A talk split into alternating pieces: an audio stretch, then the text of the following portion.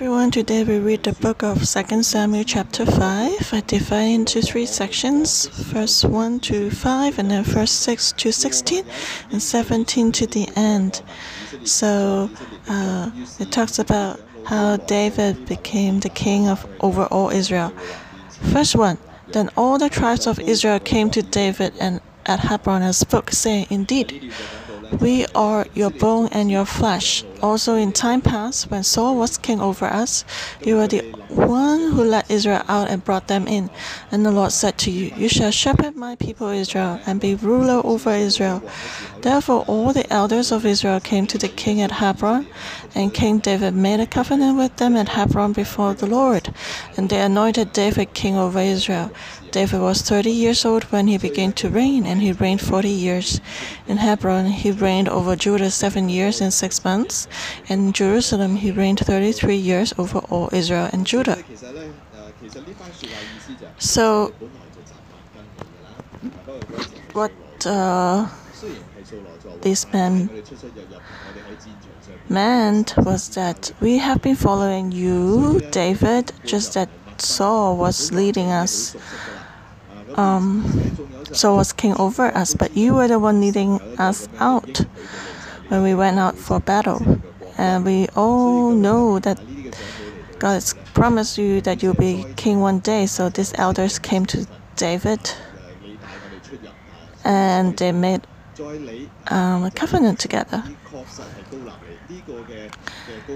And everybody knew that Samuel had anointed David. So the elders wanted to support David as king. They were willing to submit under David, let him to be their king. Verse 4 David was 30 years old when he began to reign, and he reigned 40 years. In Hebron, he reigned over Judah seven years and six months, and in Jerusalem, he reigned 33 years over all Israel and Judah. So the Bible tells us when he became king, he was 30 years old. That would be the, the age when a high priest would be would be anointed and start his ministry.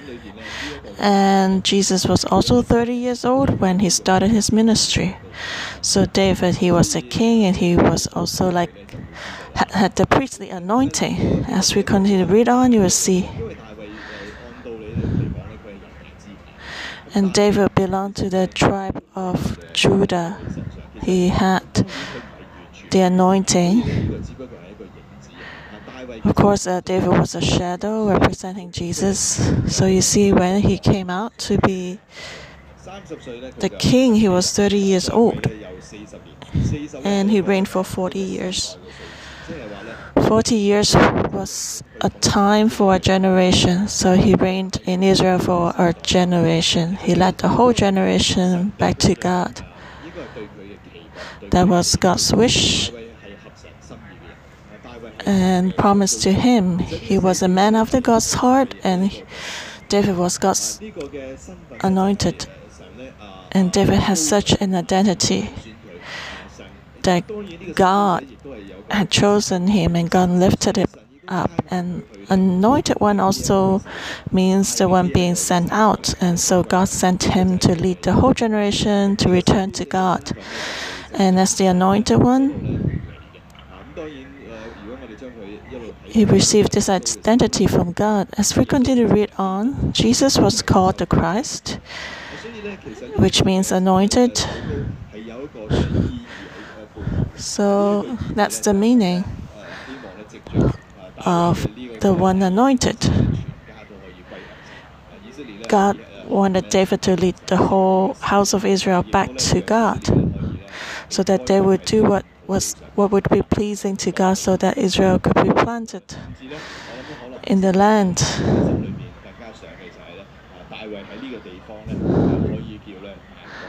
And I believe that God also wanted the nations to be blessed through David and Israel.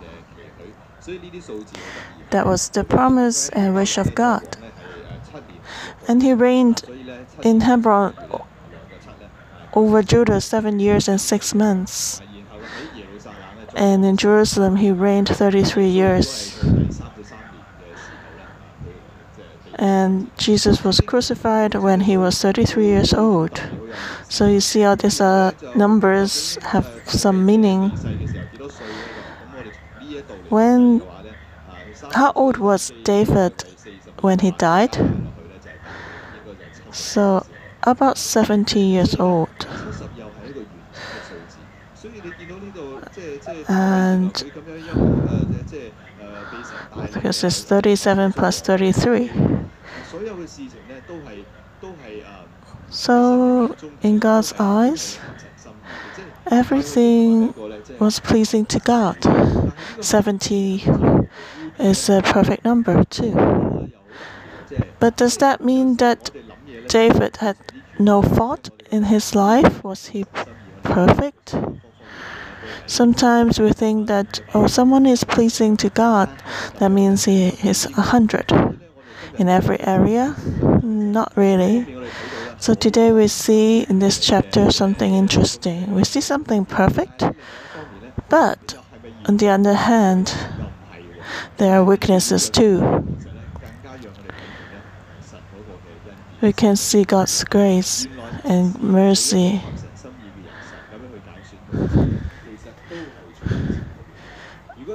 In the midst of these weaknesses, if God would only look at justice, no one would pass, not even David. But, but God, He is merciful.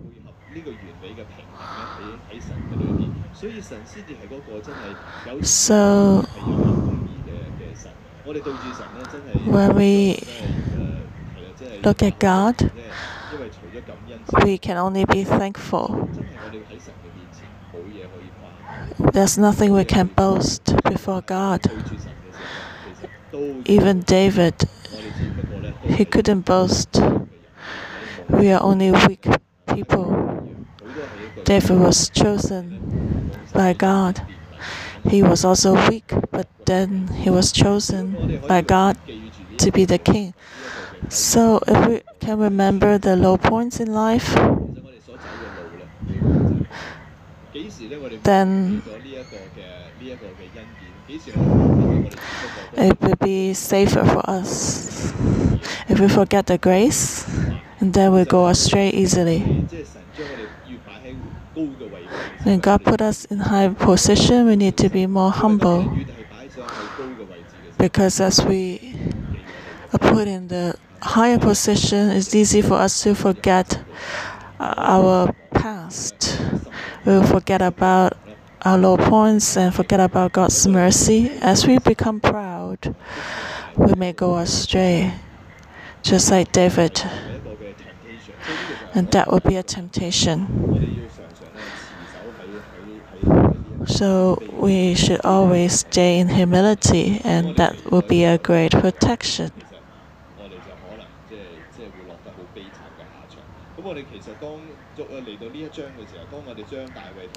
So when we compare David and Saul, we see even more clearly. Saul was someone not so significant. God chose him and set him as the first king in Israel. But after he became the king, what he valued and what he wanted to pursue to keep was just his kingship. And then he took everything for granted as if he um, made as if he got this kingship by his own effort. Actually, God anointed him and gave him the kingship. But when he treated this as his own possession, that he could gain it by his own effort, then his whole, whole life went downhill. And the reminder and application for us is that what shall we see? How shall we look at things we have in our hands? Our achievement, our career. We, we get that because of our effort, or is it because of God's grace and mercy? Sometimes when we look back into our lives, I used to have this feeling a lot. You may also have this feeling sometimes. When you look back, you may ask, why do I have everything I own right now? There are people more capable, smarter than us. Why would I, I um, sit in this position? Is it because I'm better or I'm more capable? Sometimes it's just a matter of the opportunity. I don't know if you experienced this. You got promoted um, suddenly. So, is, shall we take for granted what we have because we think we have earned those things? If we look from a wider perspective from the world, there are many smarter ones, more capable ones. Why would I be chosen? Why would I have this? When we were a student, we may work hard, but then we may end up in a different career than we, we thought. And also, if we are not healthy now, we will not be like this today. If anything happened to us in the past, like in a car accident, um, who could guarantee if God would just take back His mercy and grace a bit, then it will be totally different.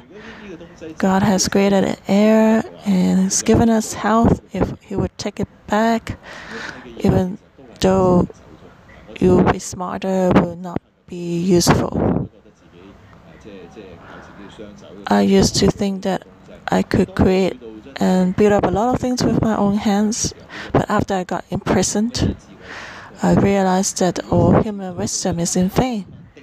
If God would just take away His grace a little bit, that would be in vain. So today,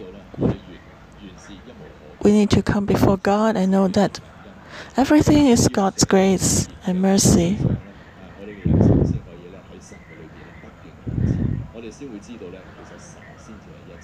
And then we know that God is everything. And let's continue to look at the life of David, verse 6.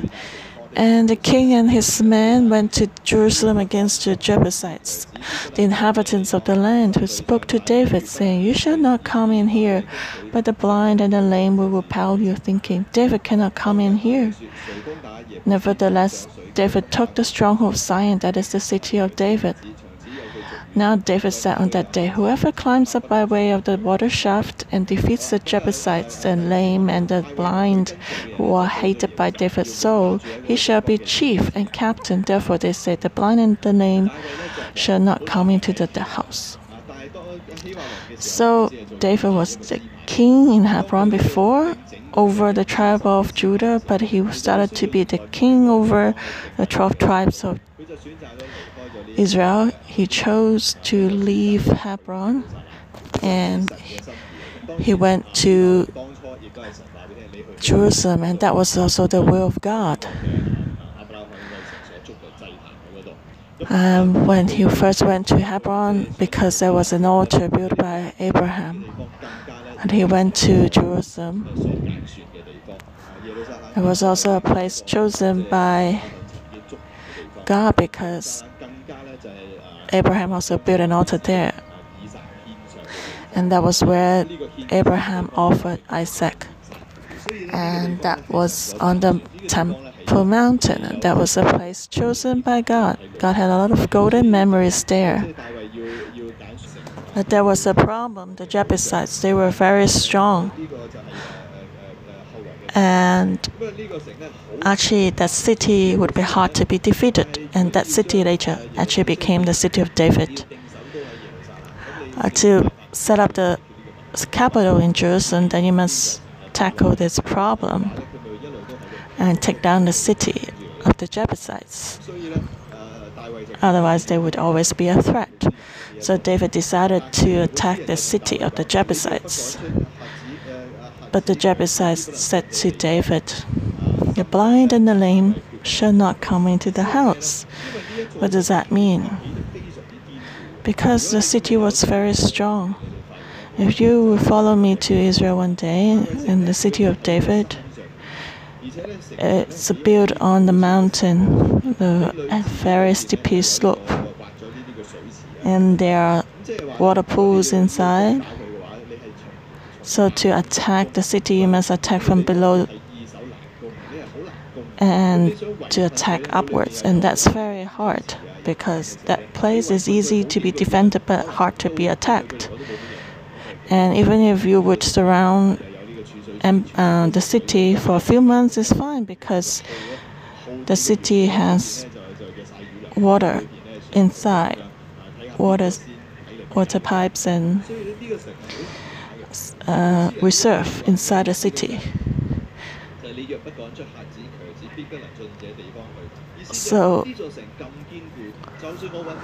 which means the city is very, very strong.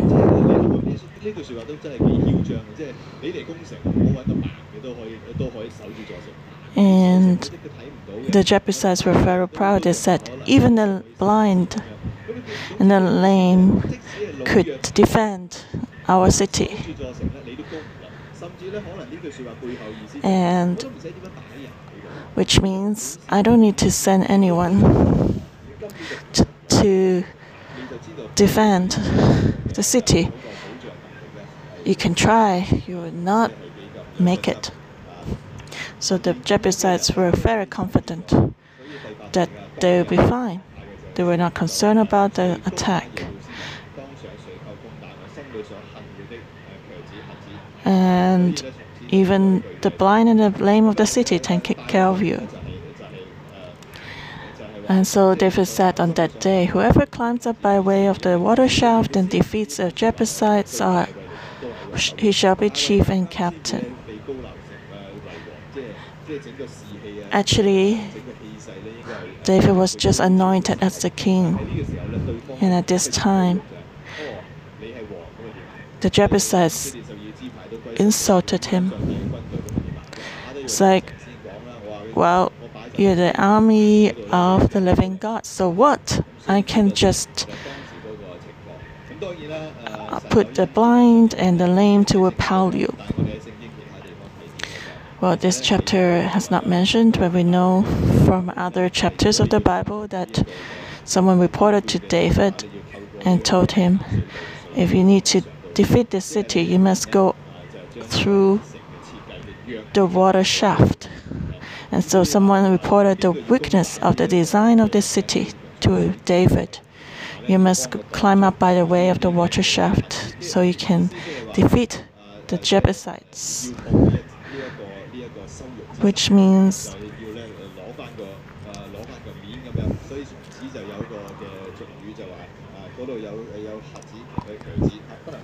um, and then that's therefore they, they say the blind and the lame shall not come into the house.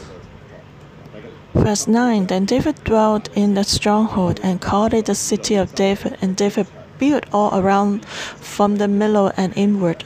So David went on and became great, and the Lord God of hosts was with him. So even though the city was so hard to be defeated, David took it down. And then he lived inside and he changed the name into the city of David. And he built all around it from the middle and inward. So he even strengthened the city because he came in through the water shaft. So, of course, he would block the water shaft, breach the gap and so in case someone else would attack the city, they could not use the same way as David did to enter. And David became great. Was it because he built up the city? No, because the Lord God was with him. Because the presence of God was with him.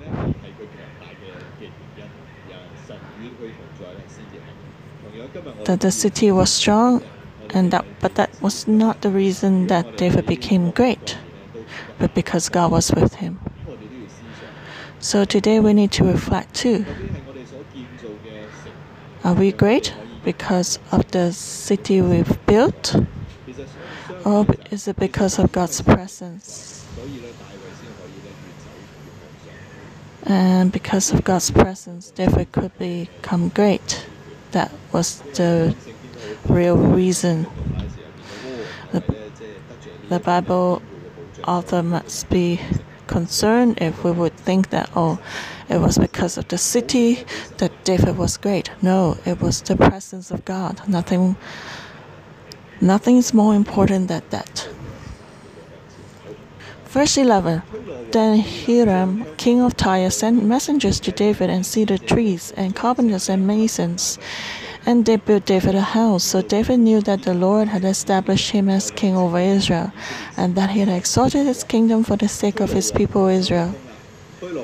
So Hiram, king of Tyre, received the news. That means David's name has spread out everywhere. And the king of Tyre heard about David and knew that he became really great. And Tyre was in the north actually. And so they noticed that Israel in the south became stronger. And so he sent cedar to David. Cedar was very good quality wood very suitable to build a palace and temple. So he sent the cedar trees to David's house and to and also sent carpenters and masons to help David's building. Because the Israelites they were nomads um, they were familiar with livestock, but not with the trees. So the king of even sent out carpenters and masons to help David. And so in today's term, maybe I not only give you the materials, but also the professionals to help you finish the building project. So you see this two, uh, the relationship with these two nations became very close suddenly.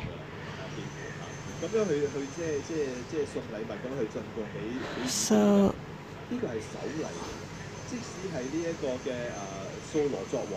even though Saul became king, nothing happened like this. That was the first case, the first time that Israel as a nation and was a nation, and then another king of another nation sent gifts to Israel. So that was very meaningful. It proves that the kingdom that David built was really, really strong and great.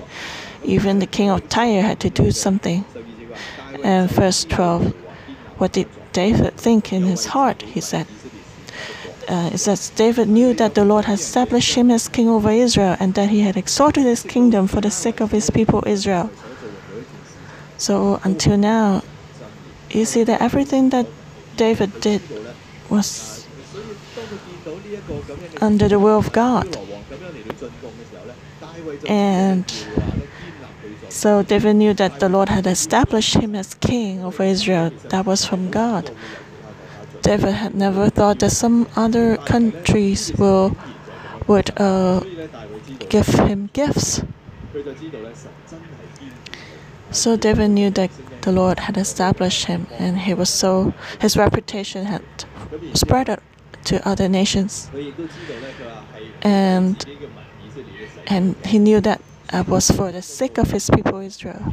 So he didn't give credit to himself, He knew that God strengthened his kingship, his kingdom, for the sake of his people, Israel, not because of David's achievement. It was God's grace.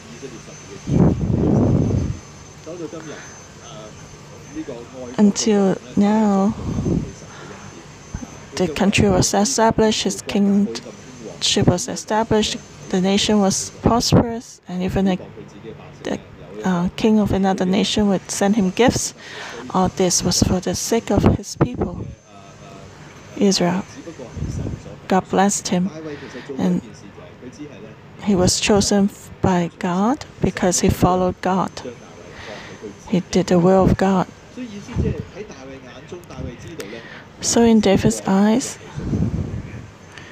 he knew that the nation Israel belonged to God. He just represented God to rule over Israel.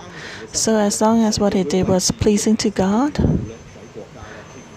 God would strengthen his country for the sake of his people. So, David knew that God himself was the king, the true king of Israel, and he was just a representative. If he would just keep this, his whole life would be even better and, and even go upward and be lifted up more. Verse 13 And David took more concubines and wives from Jerusalem after he had come from Hebron. Also, more sons and daughters were born to David. Now these are the names of those who were born to him in Jerusalem Shammua, Shobab, Nathan, Solomon, Ibhar, Elishua, Nepheg, Japhia, Elishama, Eliada, and Eliphelet. So David took many concubines and wives. wives. Of course, um, the Bible author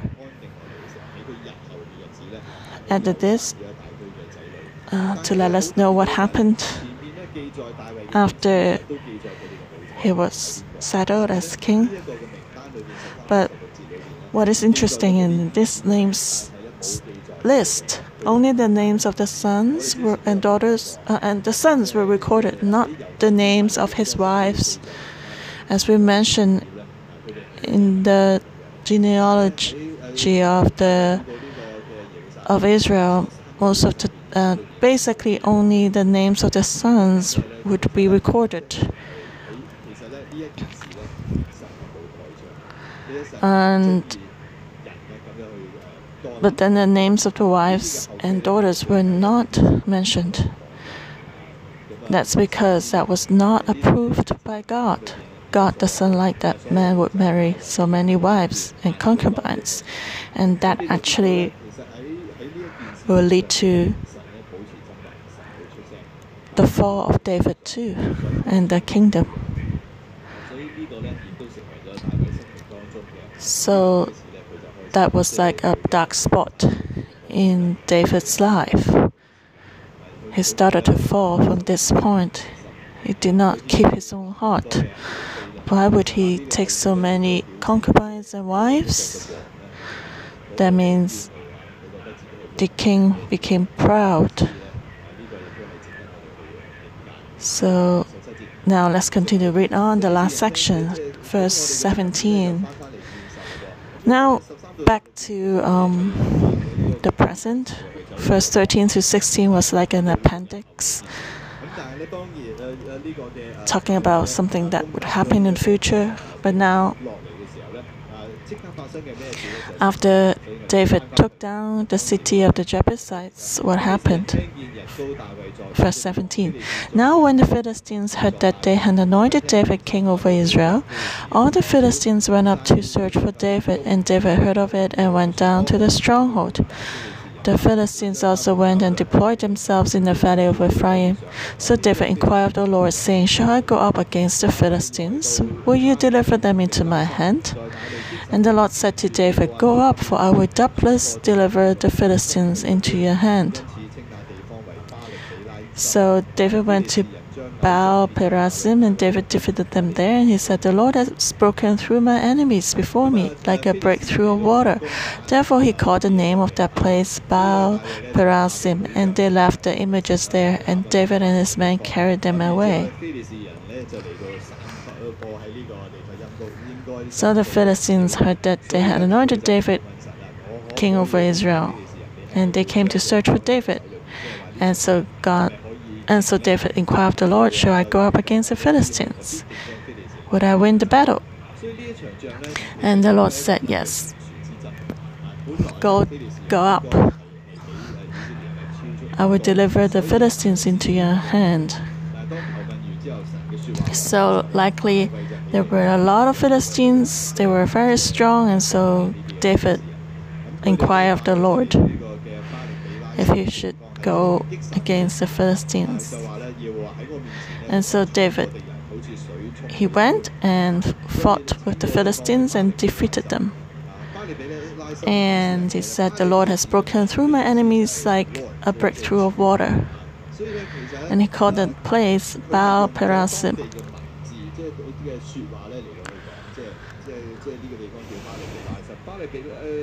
And the meaning of Baal Perazim, it means the master of breakthrough, the master who brought breakthrough.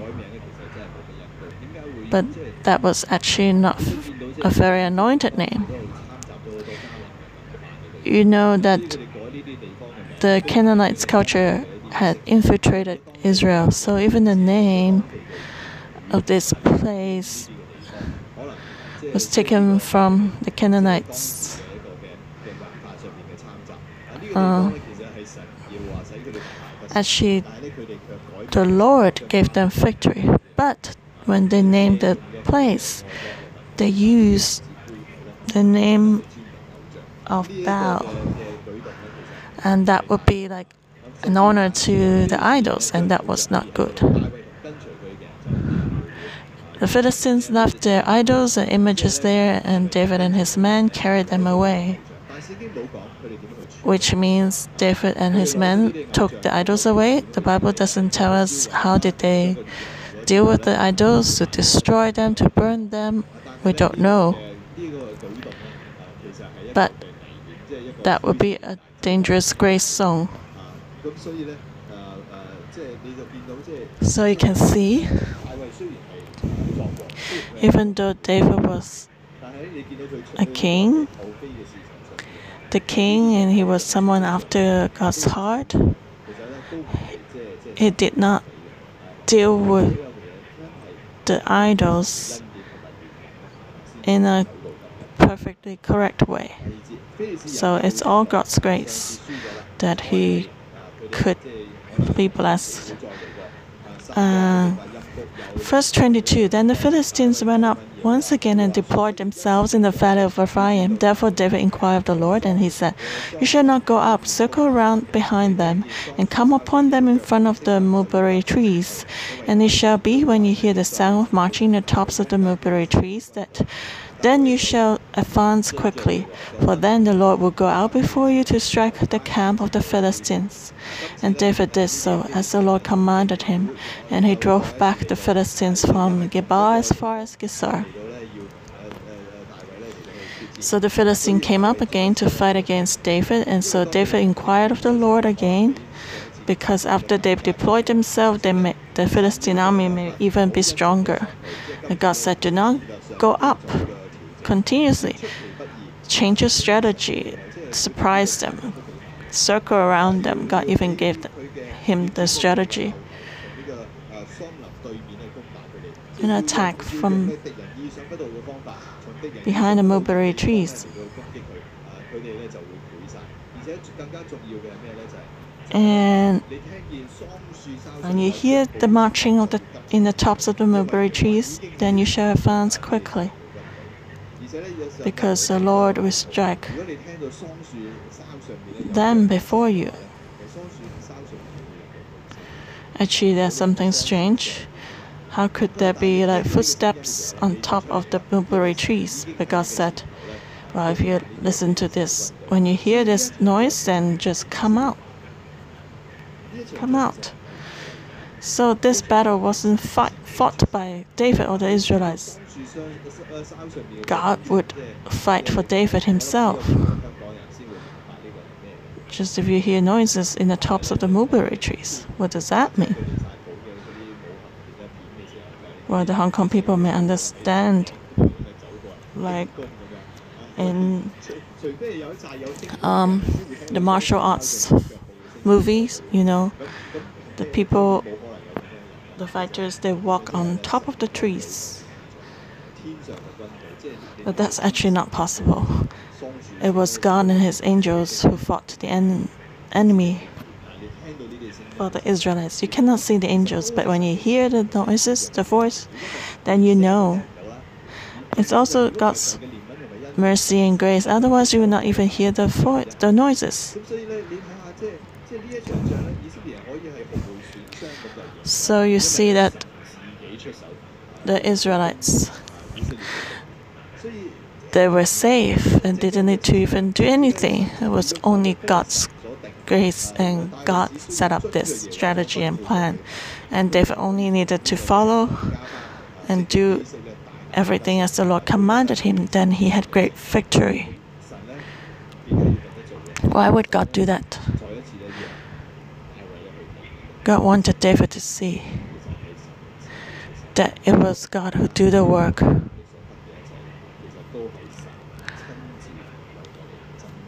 And God Himself fights for us. So it's the same today for us. To apply into our life, we need to know. We also need to remember God is the one who fights for us. It's His grace and mercy to achieve everything. We, that's, we don't deserve this. It's all God's grace and mercy. If we keep such a humble heart, God's grace and mercy and glory will be on us, will be revealed through us. Even the nations around us, people around us, they will see God's glory from our lives and get to know God through our lives. And that will be our testimony because we stay humble. May the Lord help us so others can see God's glory in our lives. Amen. David became great because God, the Lord of hosts, the Lord God of hosts was with him. It was not because of his strength or achievement. It's God's grace. Whether it's our family, our health, our work, our finance, everything what we have is God's grace.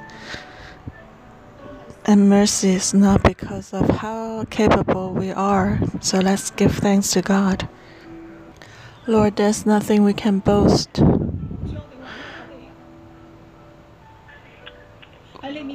Everything is given by you. We must humble ourselves before you. You have given us grace. A lot of times we may even encounter accidents, but you have protected us. All our family, our finance, everything. What we have is not because we are strong, we have knowledge and education, but what we face in life is in your hand, is your grace and mercy. So we see David. He became great because God, the Lord, the Lord God of hosts, was with him. We humble before you as we want to treasure your presence. We want to tell you we treasure your presence. Lord, we thank you for our lives and our family, our finance. We give thanks to you. Everything is your grace. It's your protection. It's your choice. We thank you. We praise you. Hear our prayer. In Jesus Christ's name. Amen. Today we see that when David faced a battle against the Philistines, he inquired of the Lord twice. Similarly, when we face the uncertainties in life, we cannot control. Sometimes we may feel fearful. We want to inquire of the Lord, what shall we do? But we see David, he set up and he took more concubines and wives from Jerusalem. He didn't inquire of God. This is our life also. When we there when there's something we really want, we don't inquire of the Lord because we know that God may not agree. We just do it first.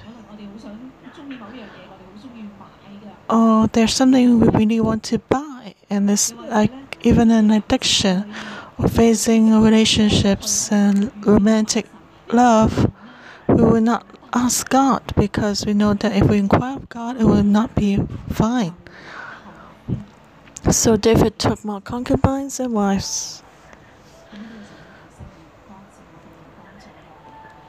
May the Holy Spirit shine His light in us.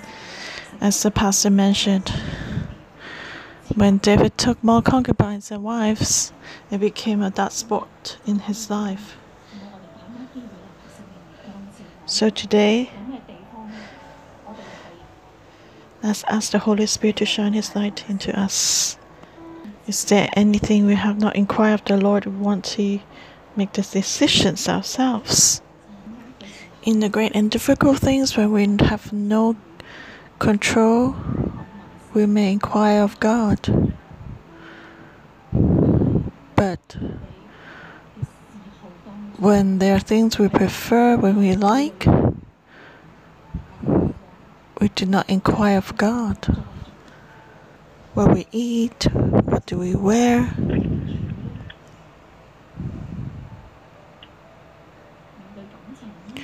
our romantic relationship, what we love. We don't want you to ask.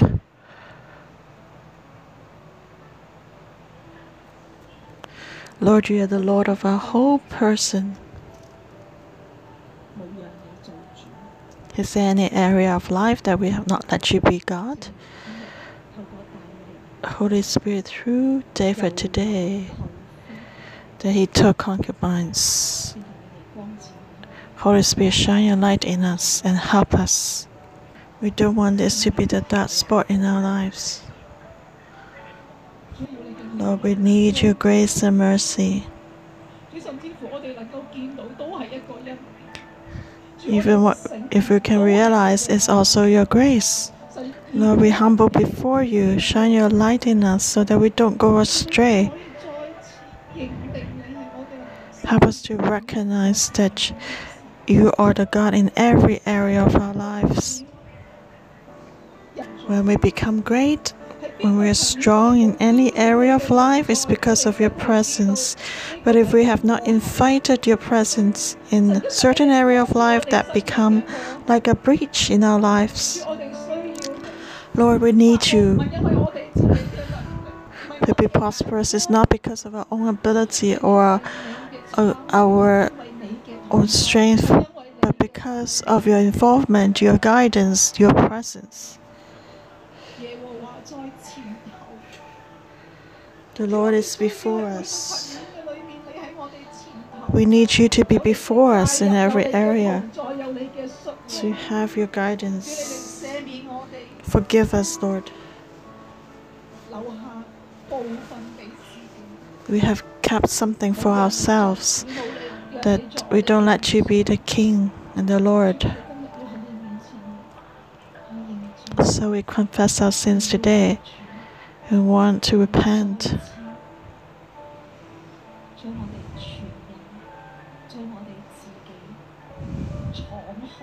We open up ourselves We want to seek you in every way and to inquire of you to know your will so that we can be blessed. Give us a humble heart that we don't be our own king and Lord. We can be more humble before you. Lord, lead our lives. We look upon you.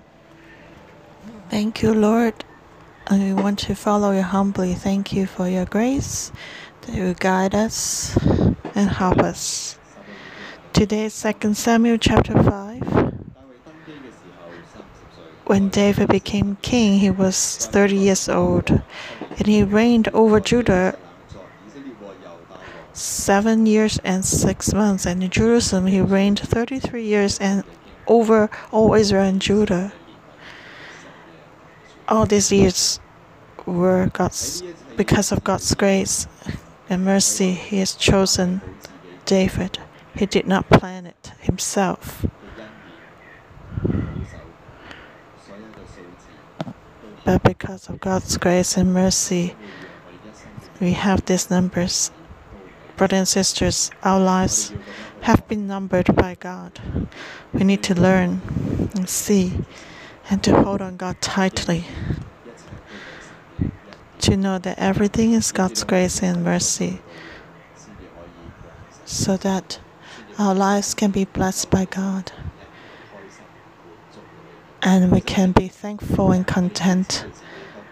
If we know that we are not worthy, we don't deserve it, then we can be more thankful and we're more content and we can be more joyful.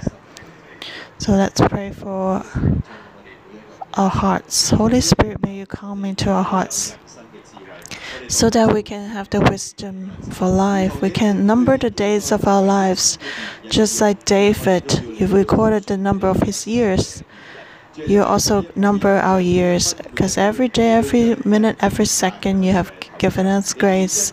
You crown us with grace on our head so we can be peaceful into today. You have provided everything we need. You bless everything we have. It's all because of your grace and mercy so that on earth we can enjoy the blessings you have given us. We should number our days and give thanks to you. And we need to know, be humble before you to walk with you. Because apart from you, we can do nothing. Because you only are the true vine. We are just the branches. We must connect with you so that we can bear more fruits for you when you help us. So we can have wisdom Every day when we come before you, may we proclaim your goodness and your work in our lives so we can stay in humility to walk with God. Lord, we thank you. May you put such mercy and grace into our lives. Teach us to be people pleasing to you. Thank you for hearing our prayer in Jesus' name. Amen. Thank you, Lord. Our morning devotion will end here. May the Lord bless you.